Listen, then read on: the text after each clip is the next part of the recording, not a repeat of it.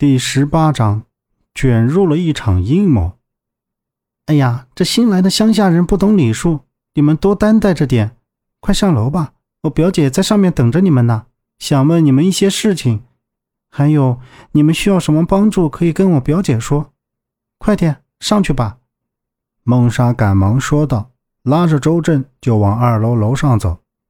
周震也是不知所措，一脸懵懂的料看着杨木。杨木摇摇头，也是没有办法。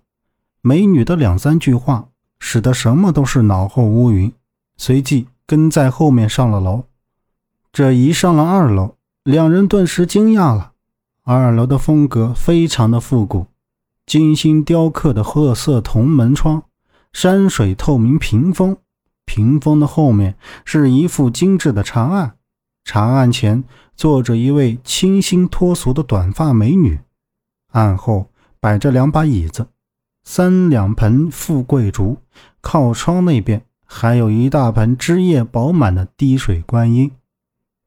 滴水观音的旁边靠墙有一个半弧形的古董架子，架子上面摆着一些稀世珍宝，基本上说不出名字，那都是老古董，很是值钱。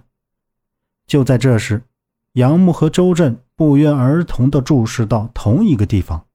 然后又互相望了一眼对方，对，没错，青梅瓷盒。孟莎，把你的朋友请进来吧。杨木向周震轻点了下头，示意道：“既然主人这么有诚意，周震你就别急着回去了。”好了好了，我不走了。孟莎，放手吧。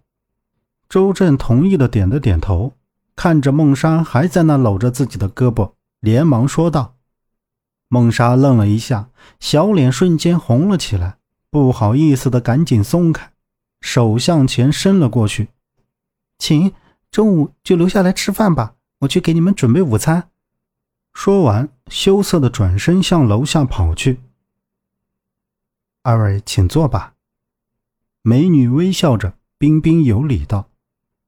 两人绕过透明屏风，站到茶桌前。那位美女就入了二位的眼底，虽然是鹅蛋脸，但是人家五官长得好，浓眉大眼、高鼻梁，再加上杀鸡的短发，那绝对称得上是干练美女，那气场就不同凡人。杨木看到美女身前一应俱全的茶具，就明白了，这是一位懂得茶艺茶道的人。看着他优雅的把茶叶茶具。都用开水冲洗了一次，这样是为了清洁卫生，同时也是给茶具预热，这样出来的茶味道更香。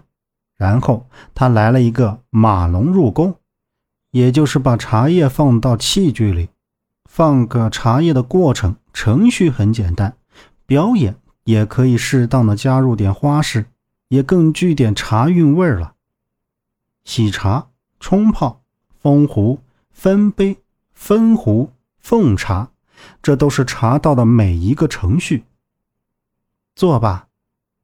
美女将茶水倒好，请的手势道：“先自我介绍一下，我姓陈，名兰，是孟莎的表姐，还不知道二位叫什么名字。”弹指间，又透露出一种不食人间烟火的感觉。